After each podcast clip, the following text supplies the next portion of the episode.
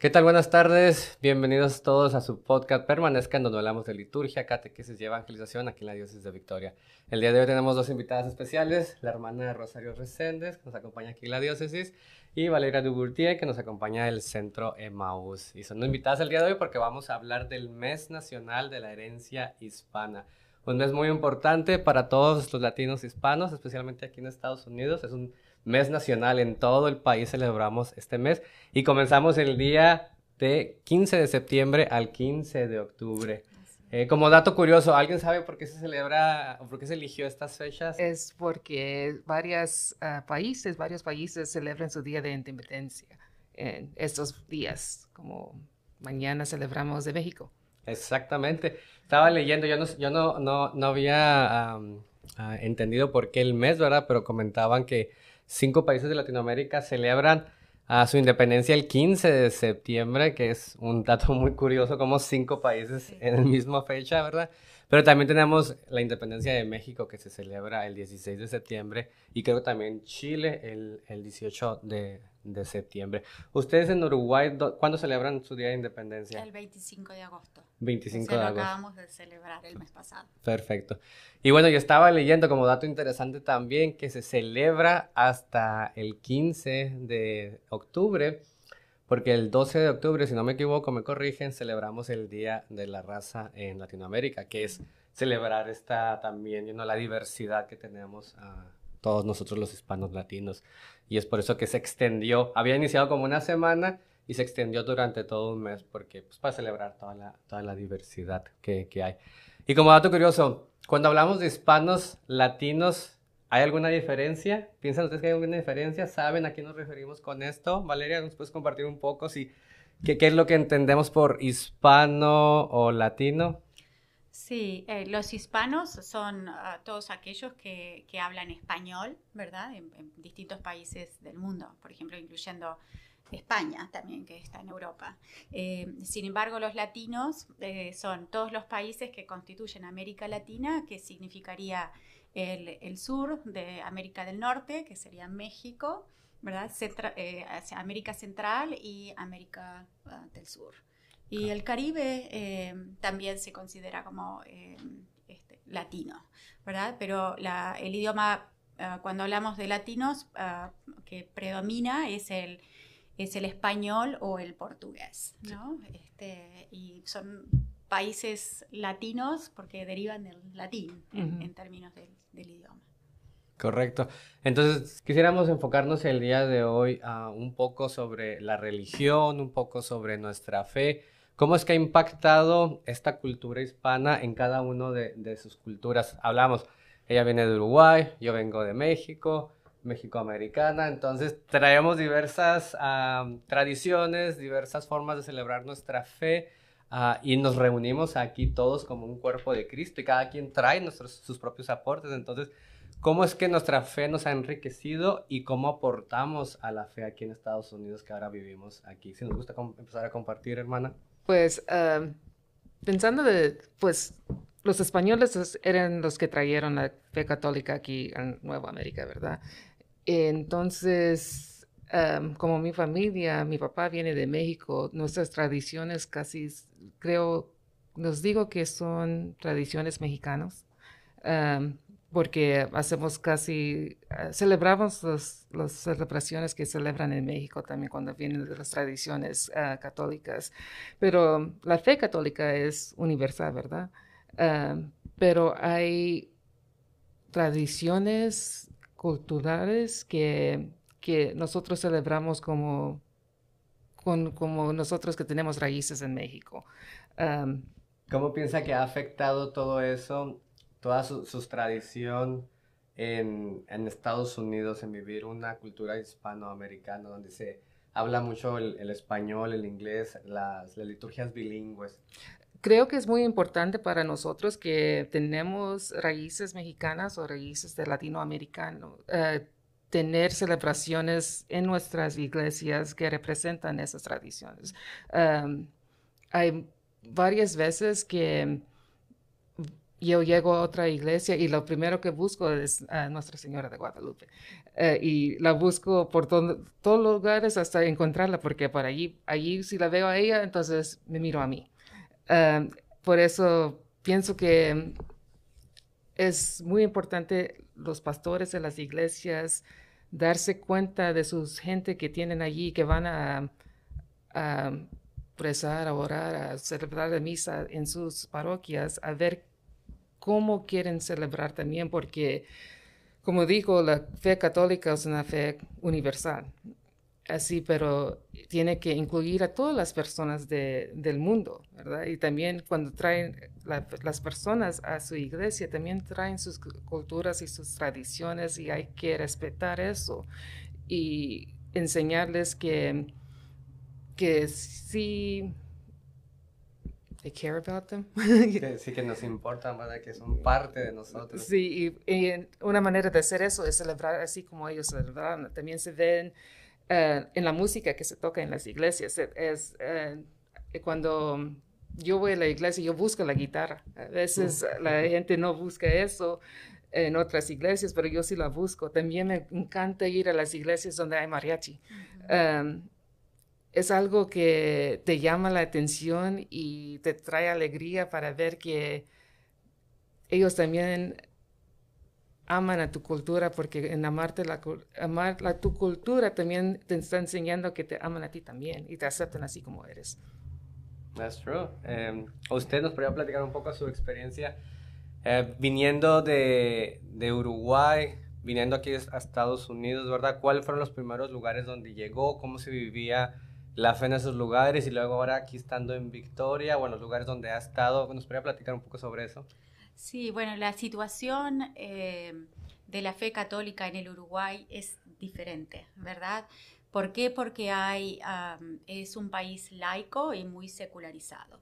Entonces, eh, si bien la religión católica es la religión más grande en el país, es aún muy pequeña en relación a la población en Uruguay. Nosotros tenemos 3 millones y medio de habitantes, ¿verdad? Y eh, hay poca participación dentro de la Iglesia Católica. Eh, esto surgió más o menos aproximadamente al principios del año 1900, donde este, surge la secularización, perdón, la laicidad del país, y entonces ahí se fue desarrollando la secularización, donde las personas iban creciendo, ¿verdad?, sin que la parte espiritual y religiosa fuera predominante en sus vidas. Y hoy, ¿verdad?, este la situación de alguna manera sigue siendo parecida. Nosotros tenemos, para contarles un poquito cómo es la situación religiosa católica en el Uruguay, ¿verdad? Em, tenemos una arquidiócesis que está en la capital y ocho diócesis.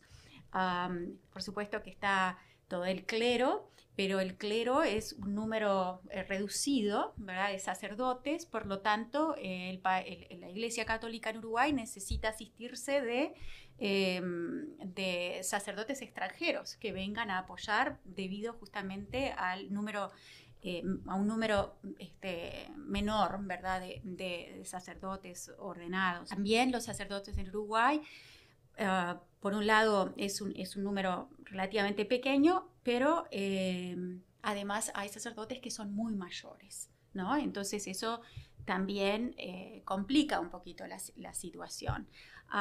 Pero sin duda los sacerdotes que vienen de afuera, ¿verdad? Del extranjero, pueden, pueden apoyar. También hay vida religiosa.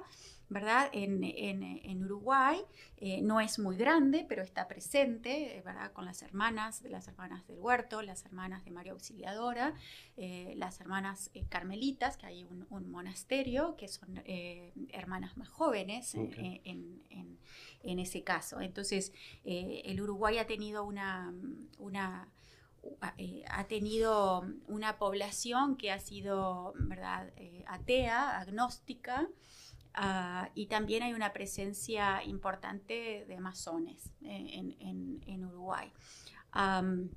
también debido a la influencia de la frontera con Brasil, hay una predominancia de iglesias este, eh, evangélicas y pentecostales, para que ellos eh, eh, se han introducido mucho dentro de la cultura de Uruguay, especialmente en áreas más necesitadas, de gente más necesitada dentro del, dentro del país, con una acción muy inmediata, pero también de evangelización. Y son iglesias que son autofinanciadas por los propios fieles, muchas veces, que no es el caso de la iglesia, de la iglesia católica. Entonces, en cuanto a la familia en Uruguay, si bien aquellos que son católicos son católicos muy comprometidos, ¿verdad? Y apoyan mucho al clero en la parte de la, de la evangelización. Entonces, eh, las familias, los matrimonios jóvenes, las personas solteras que, viven su fe, comparten esa misión evangelizadora en, el Uruguay. Pero desafortunadamente, ¿verdad? Este, quisiéramos eh, que, mucha más gente pudiera conocer lo que es del amor de Dios y vivirlo en comunidad dentro de la religión católica, pero Em, el, clero en Uruguay eh, trabaja fuerte para tratar de, evangelizar un país tan secularizado. ¿verdad? Entonces esa es un poco la realidad de, Uruguay. Y por ejemplo, um, mencionaste todo este ah, secularismo, ¿verdad? Que es la gente alejada de Dios. ¿Cuál fue su experiencia de venir de un país que a lo mejor no se habla tanto de Dios, que no hay tantos católicos? A, un país de Estados Unidos donde hay más iglesias católicas, donde el, catolicismo se vive a lo mejor un poco más eh, en la cultura hispana. ¿Cómo fue su experiencia de, de esos dos pues, realidades diferentes? Bueno, si bien he vivido en distintas partes de, Estados Unidos, en distintos estados, eh, yo la realidad de la fe y, de, involucrarme dentro de lo que es la vida del católico, lo hice en, eh, aquí dentro de Estados Unidos, pero en la frontera con México. Entonces lo que aquí le llamamos el valle, el valle de Texas, ¿no? Entonces em, es una población eh, mexicoamericana, por así decir, con muchísima cultura mexicana, y ahí fue realmente donde estuve expuesta a lo que era vivir la fe, y con la alegría que, que, el pueblo mexicano este, vive su, su fe, fue eh, conocer de la Virgen de Guadalupe, si bien la, la, conocemos de nombre, eh, fue empezar a vivir mucho de, como familia, vivir junto a los mexicanos este, esa, esa cultura religiosa que tiene ese país. Entonces, nos hemos, como uruguayos, nos hemos enriquecido mucho de, esa influencia mexicana que había en la, en la frontera y de esa manera nos hemos ido involucrando este, eh, más y más dentro de la iglesia. Y ahora aquí en, Victoria también es la continuación a partir de,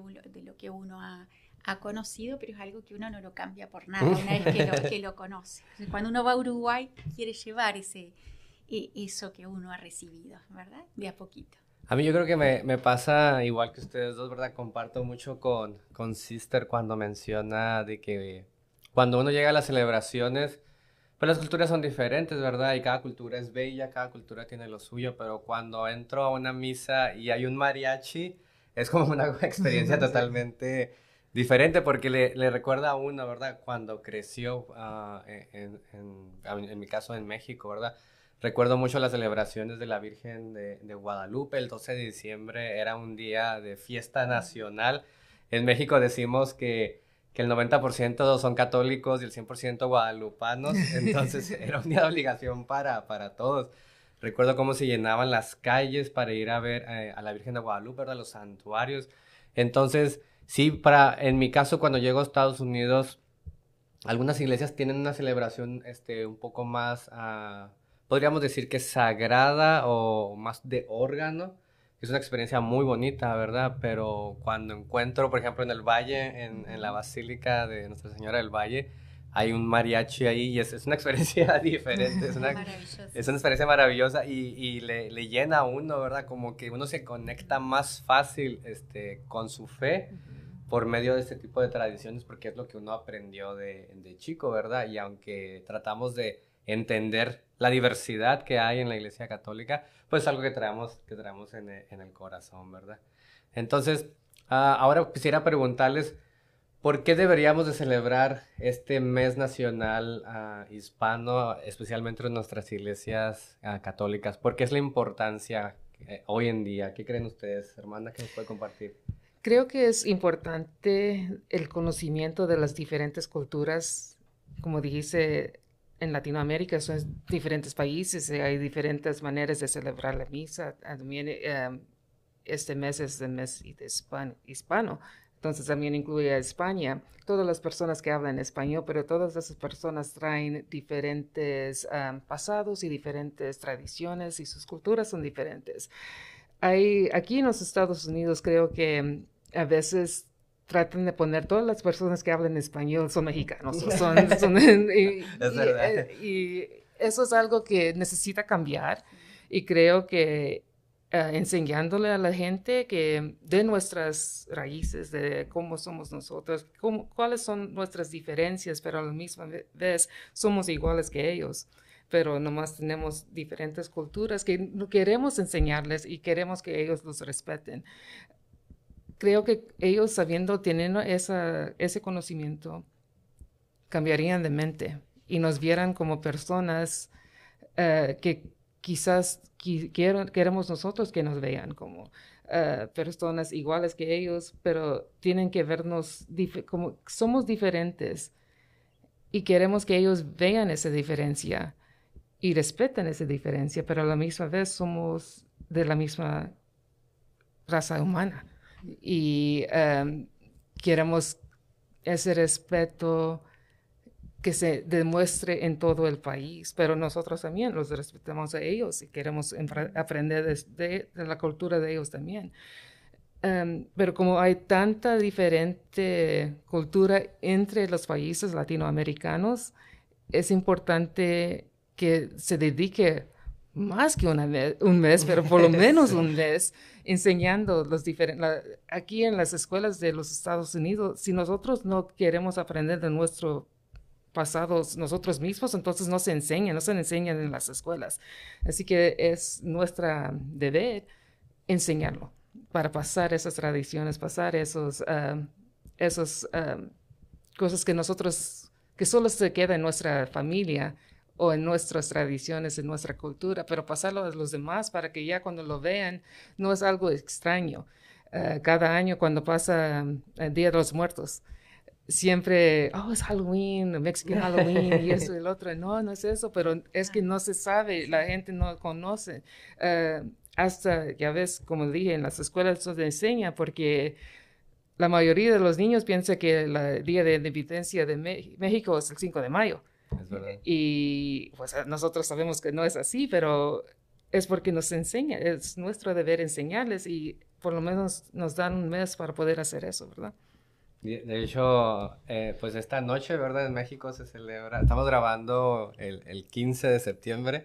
Esto va a salir un poco después, ¿verdad? Pero hoy en la noche, 15 de la noche, 16 de septiembre, se celebra la independencia de México. Y pues obviamente México yo estaba acostumbrado que es un día de fiesta, ¿verdad? Hay fuegos pirotécnicos, se va a cenar, hay mariachi. Pero aquí en Estados Unidos me ha tocado que, que no hay nada. He tratado de ir a celebrar el, el 16 de septiembre a los restaurantes y y no, como dice usted, se celebra el, 5, de, mayo. Entonces, yo ya celebré el 5 de mayo la independencia de México, porque cuando hay mariachi. Entonces, pero pues muchas felicidades a todos nuestros compatriotas allá que, que van a celebrar, ¿verdad? Esta noche. Valeria, ¿cómo ha sido su experiencia? ¿Por qué usted piensa que debemos celebrar este mes de la herencia hispana aquí en Estados Unidos? Porque creo que, que la, la diversidad es algo precioso, ¿no? Entonces, como decía la hermana, venimos con diversidad de creencias, de, valores, ah, de tradiciones. Este, sin embargo, también tenemos muchas cosas en común, como la fe que profesamos, ¿verdad? A veces el idioma también. pero pienso que la hermana hace un gran punto cuando habla de que si a veces se habla de hispanos, se habla de latinos y se relaciona mucho con México. Y, creo que la gente a veces ignora todos los países y la riqueza que hay de cultura en los países, ¿verdad? De, América del Sur, de América Central, de, México, del Caribe, etcétera, cuando hablamos de, países latinos. Este, entonces, el, poder em, fomentar esa curiosidad por las culturas diferentes de, los países es algo que enriquece, ¿no? Poder despertar esa, esa, esa, curiosidad. Entonces yo me acuerdo nosotros cuando en la escuela estudiábamos geografía, que, estudiábamos el mundo entero, no estudiábamos solamente nuestro país, que es chiquitito, pero ¿no? este, eh, era de, de todo, era, me acuerdo que era el globo terráqueo entero, que sé, ¿no? De, Europa, de, de, Asia, de, este, de las Américas, etcétera, de Australia, y, y, y, conocíamos todo eso, teníamos como una, como una sed de aprender todo eso. Y, pienso que a veces en las generaciones jóvenes eh, se ha perdido eso, hay poca curiosidad.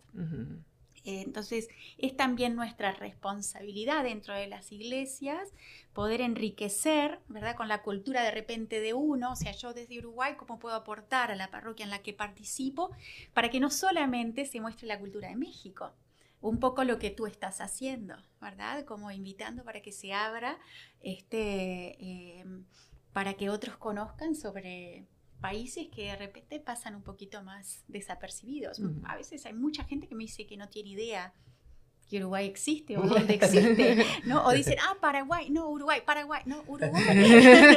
este, y nos conoce mucho por el fútbol, más que nada, esa es la identidad un que, grande que tenemos.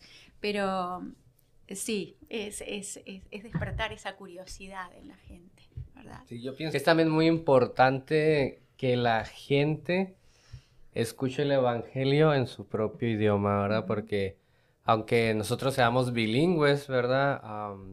Eh, eh, no es lo mismo. Siento que cuando el mensaje, la palabra de Dios es en tu propio idioma, ah, llega de una manera más directa. Es Dios hablándote en tu propio idioma, ¿verdad?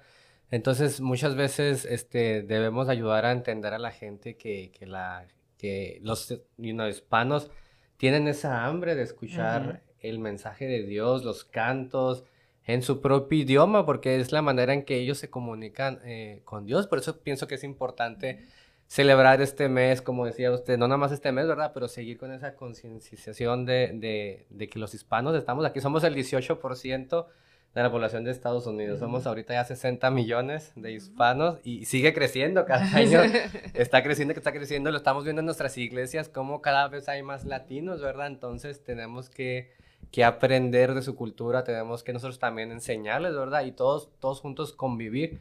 Me ha, tocado en, en, ver en otros estados, ¿verdad? Que se habla de que esta es la iglesia de los que hablan inglés y esta es la iglesia de los que hablan español. Y para mí era así como que algo bien impresionante, como por qué nos dividimos por, por el idioma cuando podemos juntarnos y, y, dar a conocer nuestra cultura, dar a conocer el lenguaje, ¿verdad? Eh, hemos por ejemplo, en algunas catedrales, cuando hay ordenaciones, he visto que hay eh, misas trilingües o cuatrilingües y es algo precioso ver los idiomas, la música de otras personas, entonces nos ayuda, ¿verdad? Por eso pienso que es importante hacer este tipo de celebraciones, de, de enseñarle a la gente, ¿verdad? Y, y, que la gente no tenga miedo de hablar su propio lenguaje. Eh, muchas veces vemos en, en, las noticias, en los videos, estos actos de, de gente que, no les gusta escuchar otro lenguaje diferente al suyo, ¿verdad? Pero pienso que, que debe de hacerse más común del poder escuchar otros lenguajes, de, de, tratar de aprender otros lenguajes, ¿verdad? A mí, en mi experiencia me ha tocado experiencias muy positivas, gente que me dice, enséñame, enséñame español, porque pues cada vez hay más gente en español. Y la mayoría nos gusta este, los tacos, ¿verdad? La, la, cultura, la comida hispana, a lo mejor la salsa no muy picosa, pero, pero nos gusta. La comida mexicana. La comida mexicana, ¿verdad? Entonces, a mí me ha tocado mucha gente, enséñame esto, enséñame aquello, quiero aprender, porque cada vez tenemos más gente que nos rodea de hispanos, ¿verdad? O de otras culturas. Y es bueno estar abiertos, es bueno tener esa disponibilidad y aprender, aprender simplemente de los demás, ¿verdad? Aún así, pienso que es bien importante que el latino o el hispano, ¿verdad? En ambos casos, se integre también con, la comunidad de, ¿verdad? de que habla inglés, por ejemplo, ¿no? Que también hay tanta gente que tiene distintas culturas dentro de, este, dentro de este país, pero el inglés también es el idioma predominante. Entonces, pienso que también es una responsabilidad de nosotros el poder integrarnos y buscar formas de adaptarnos y de abrazar esa cultura también como hermanos, porque si no nos separamos. Como tú dices de la iglesia, lo hacemos a nivel de comunidad.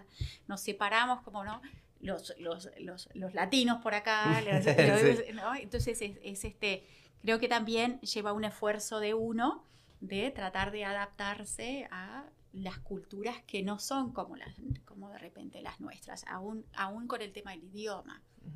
Y, como dice usted, sí tratamos de hacer el esfuerzo, pero a veces nos da vergüenza, a veces nos da miedo y es algo que tenemos que vencer porque eso nos impide comunicarnos con los demás. Entonces, los que hablan dos idiomas o más lenguaje, este, es una muy buena oportunidad para, para atraer a los demás, para acercar a los demás, hablarles en su lenguaje, pero irlos introduciendo a esta nueva cultura, ¿verdad? Porque muchas veces nos da ese miedo, nos da ese, esa vergüenza de que van a notar mi acento o que no entiendo lo que están diciendo, entonces eso nos puede excluir, pero para eso estamos los demás hermanos, ¿verdad? Que podemos ayudar a, a acercarlos. No sé qué piensan al respecto.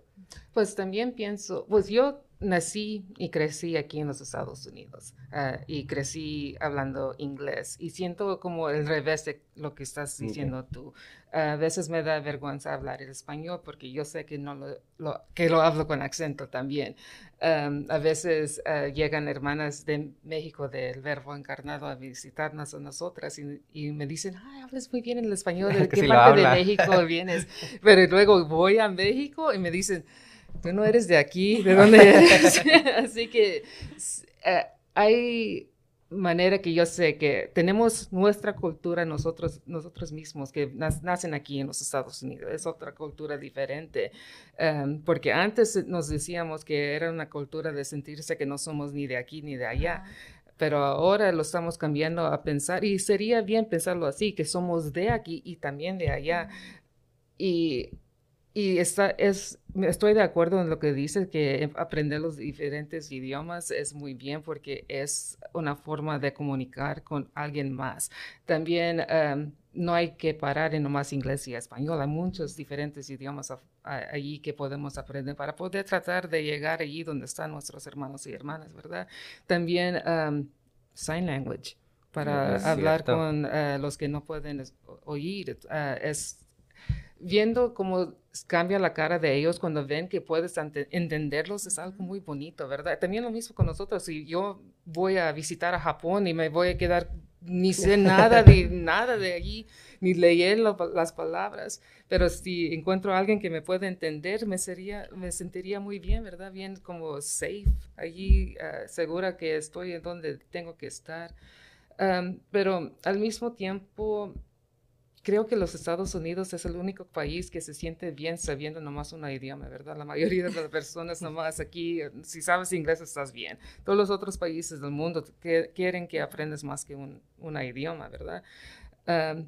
y hay que la gente también darse cuenta que en este país el español, después de los idiomas indígenas, es el idioma más antiguo de este país, de este lugar, de este lado del mundo. Así que a veces encontramos personas que, que te miran mal si estás hablando en español, pero es creo que gente sin cultura también o sin conocimiento, nomás tienen que leer un libro para saber. Este idioma está, estuvo aquí antes que el inglés, así que nosotros sí tenemos que emprender el inglés, pero ellos también tienen que aprender el español porque estábamos aquí primero, ¿verdad? Parte de la historia de Estados Unidos, ¿verdad? Pero bueno, y ahora hablando un poco más sobre uh, las tradiciones uh, de fe de, de, cada uno de sus lugares, ¿me podrían decir alguna tradición que les haya marcado o cómo se vivía allá, por ejemplo, no sé? Navidad, Día de Muertos, Día de la Candelaria o algún tipo de aparición específica. Por ejemplo, en México tenemos la, Virgen de Guadalupe. Entonces, no sé si me gustan platicar alguna celebración que les haya marcado a su vida de fe en sus países de donde nacieron. Hay algo que, que sí como me hizo sentir, no sé, como, hasta me sentí muy bien de México porque ya sabes que México tiene las leyes que separan los, uh, la iglesia y el Estado, son completamente separados. Allí también, según hay una ley que no debes usar hábito, ni clérigos, ni nada afuera de las iglesias, no puedes salir así. Y una vez estaba visitando y ah, en ese tiempo todavía vivía mi abuelita y ella me quería ver en hábito. Y yo me, pues las hermanas aquí dijeron, no, debes usar eso allá porque te van a multar o algo así. y yo les pregunté a mis tías y les dije, pues es cierto que hay esa ley. Y dice, ay, sí, es cierto, pues no lo hacen caso, tú visite como quieras. Ok, entonces salí y allí estaba la policía con los uh, rifles. Los rifles. Y, y, yo los vi, ellos me vieron, pero al mismo tiempo se voltearon y me dieron la espalda para, para si les preguntaran, podían decir que no me vieron. Y otra vez pasé, estaban en una, en una camioneta y vi cuando me vio y luego nomás se volteó y se mantenió la cara volteada hasta que pasé. Y yo me quedé, es cierto, esta gente, aunque hay esas leyes, son gente de fe, porque todavía afuera de las iglesias siempre hay, uh, ¿cómo se, dicen cuando? Pilgrimages. Ah, como peregrinaciones. Sí, uh, y, y demuestran su fe más fuerte que aquí en los Estados Unidos cuando podemos expresar nuestra fe en cualquier manera que queremos, porque aquí los protegen, ah, la ley protege tu fe, pero allá como se celebra más bonito, los respetan más y no sé, hay, hay una hermosidad de, de la fe de la gente allí en México las cosas que ellas ellos hacen, las, ah, sus obras de arte, de, demostrando cómo, cómo ven su fe, es algo especial. Por acá, Valeria, ¿qué, nos podría compartir? ¿Alguna tradición, este, algo que se celebra ya que le marque?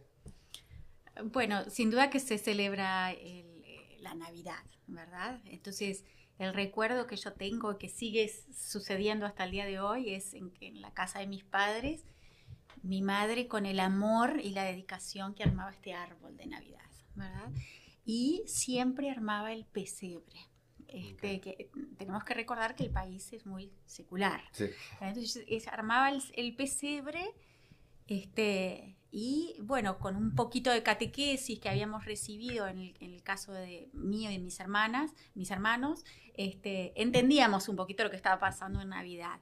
Pero no siempre es el caso, ¿verdad? A veces para los, los niños de familias que no son religiosas o no son cristianas, este, la Navidad se trata de Papá Noel, ¿verdad? De que viene con los regalos, etcétera. Pero Em, en, mi caso, digo, siempre supe que era el nacimiento de Jesús. Y después, por, pero la celebración que me acuerdo como niña, que me encantaba, era la de los tres Reyes Magos, que se celebra el 6 de enero. Entonces era aquello que de noche había que dejar los zapatos, como parte de la tradición, se dejan los, los zapatos, ahí los dejábamos este, afuera, en el patio, e, etcétera. Dejábamos un balde con agua para los camellos y ah, dejábamos comida, un sándwich o una banana, una manzana para los reyes, que mi madre nos contaba que iban a venir los reyes en camellos y tenían hambre, entonces, y bueno, que teníamos que alimentarlos para y nos iban a dejar los regalos. Entonces era toda aquella expectativa, pero me doy cuenta ahora que realmente no entendíamos mucho la historia de los Reyes Magos. Este, no se hablaba mucho de, vamos a decir, como que se celebran cosas que no siempre hay un entendimiento de lo que se celebra. Y después por el otro lado, la Semana Santa, por ejemplo, en Uruguay se llama Semana de Turismo. ¿no? Entonces, ¿Es cuando vacaciona la gente? Es cuando vacaciona la gente. Entonces le pierde, ¿verdad?, el, el, el, el, contenido de lo que es esa semana. Y hoy por hoy uno va a Uruguay, se habla de semana de turismo, ¿verdad? Cuando alguien dice Semana Santa es porque es un católico practicante. De alguna manera es como, como, como se determina eso. Yo creo que las celebraciones que más me marcaron fue Navidad, pero como dice usted, eh, extrañamente, no era tanto por lo religioso, porque no se entendía, ¿verdad?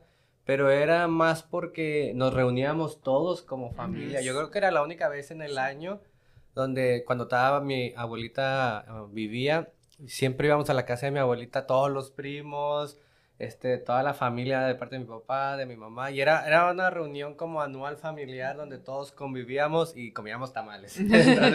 siempre era, era algo que queríamos ir, ¿verdad? Entonces, yo creo que eso me marcó por la cuestión uh, familiar. Pues cuando crecí, un poco más la cuestión ya más religiosa que ya entendía, ¿verdad? Cuando estaba grande, que entendía un poco más la, la, fe. a Semana Santa, yo creo que la primera vez que fui a una vigilia pascual, ya con conciencia y entendiendo el misterio cristiano, creo que tenía como 18 años.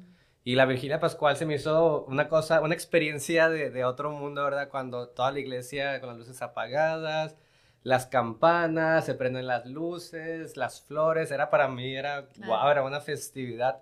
Y, este, y hasta el día de hoy, muchas veces, cuando voy a las, a las iglesias a celebrar el Tríodo Pascual y no encuentro esa misma experiencia, como que se me queda ese, ese deseo de o ese recordar, ¿verdad? Anhelar esas experiencias que, pues obviamente la diferencia de la cultura ya no se vive tan fuerte como en aquellos tiempos. Entonces, siempre se me viene en Semana Santa la mente de esa primera ah, Semana Santa que, tuve, especialmente la vigilia pascual, ¿verdad? Y también recuerdo que nosotros en México sí era muy, no era de turismo, nosotros nos decían, en Semana Santa no se viaja, no se sale se celebra la Semana Santa. Al revés. sí, era al revés. Entonces, de pequeña, recuerdo que cuando estaba chiquito, pues me daba tristeza porque yo quería salir, veía a mis amigos que salían de vacaciones a la playa y yo quería salir y, y no era, era de, de, guardar, era de no ver televisión, de silencio, de oración y pues yo me aburría porque era un niño, ¿verdad? Pero ya claro, obviamente ya cuando después que crecí y entendí, este, ya era, era una semana siempre de ir a todas las celebraciones, este, tratar de comulgar en las celebraciones, estar, ir a las celebraciones en familia, ¿verdad? Entonces también nos unía este, ya la familia más cercana, entonces son celebraciones que, que nos marcaron ah, y que incrementaron nuestra fe, ¿verdad? Y que hasta el día de hoy pues, pues nos acompañan. Creo que la parte familiar dentro de nuestras culturas eh, es algo que se sigue conservando, ¿no? Lo que es la unión familiar.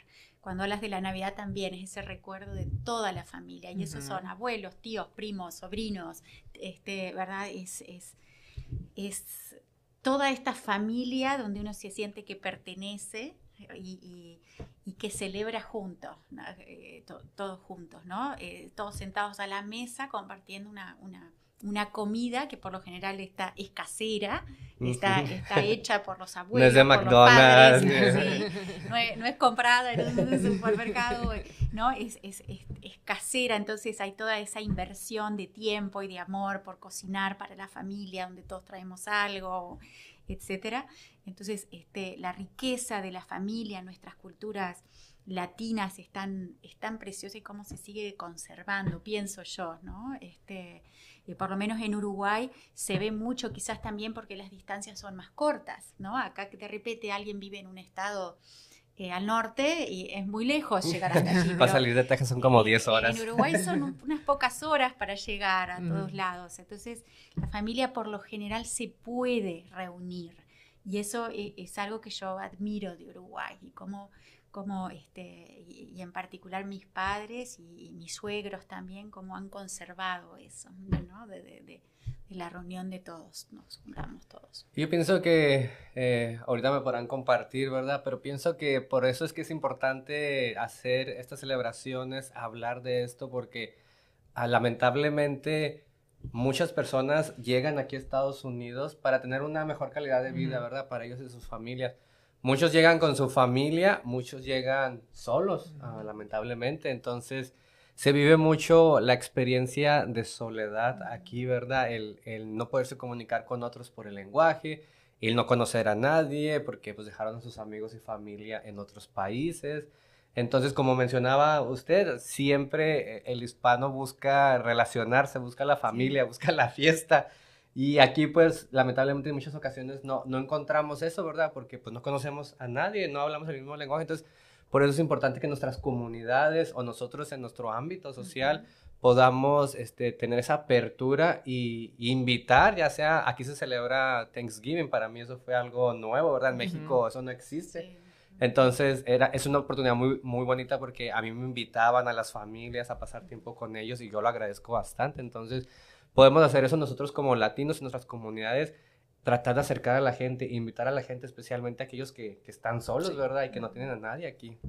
Yo pienso igual que es necesario buscar, porque nosotros como humanos buscamos lo conocido, ¿verdad? Y cuando llegan de otro país vienen buscando lo que pueden conocer, lo que pueden, eh, se pueden relacionar. Em, es importante como gente, el cuerpo de Cristo, de, de, buscar a esas personas y extender la mano para decirles, aquí estamos nosotros aquí también, puedes acompañarnos y adoptarlos o algo para que ellos también se sienten como parte de esa familia. yo tengo una historia, a ver si me tengo tiempo para decir. Pero cuando primero llegué con las hermanas, Em, primero cuando estaba buscando mi vocación, fui a hablar con mi párroco y él me dijo si no pensaba sería mejor para mí buscar una congregación donde había más hermanas hispanas o latinas. Y yo dije, no, no, de eso de las razas, yo no odio ninguna raza ni nada de eso. Pero al llegar a vivir aquí, pues soy una de las pocas, creo que nomás somos como cinco, cuatro o cinco hermanas ah, hispanas en, en mi congregación. Pero llegué y sí, lo primero que encontré es la comida era muy diferente. nunca había tortillas, nunca había, y nomás, y me sentía mal, pero ni, ni sabía que me estaba sintiendo mal.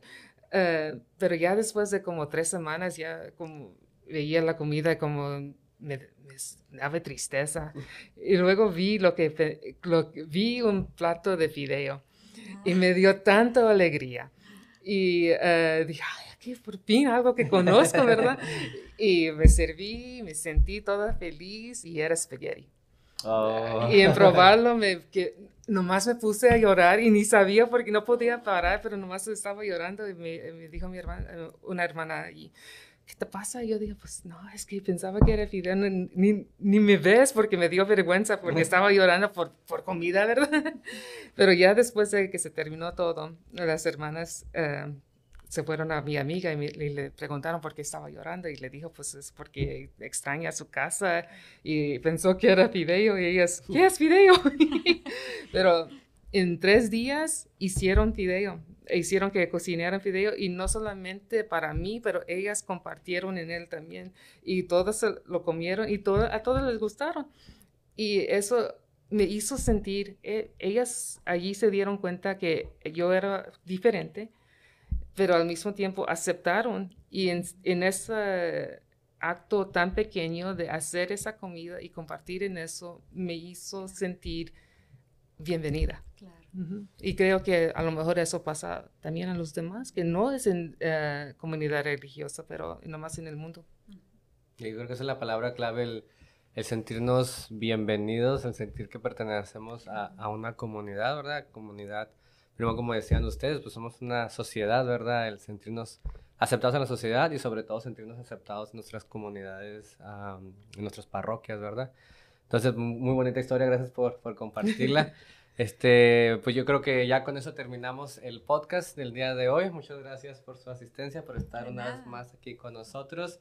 Y gracias por su atención. Recuerden sintonizarnos una vez más aquí en su podcast Permanezcan, donde hablamos de liturgia, catequesis y evangelización de la diócesis de Victoria. Muchas gracias y nos vemos hasta la siguiente. Bye. Bye.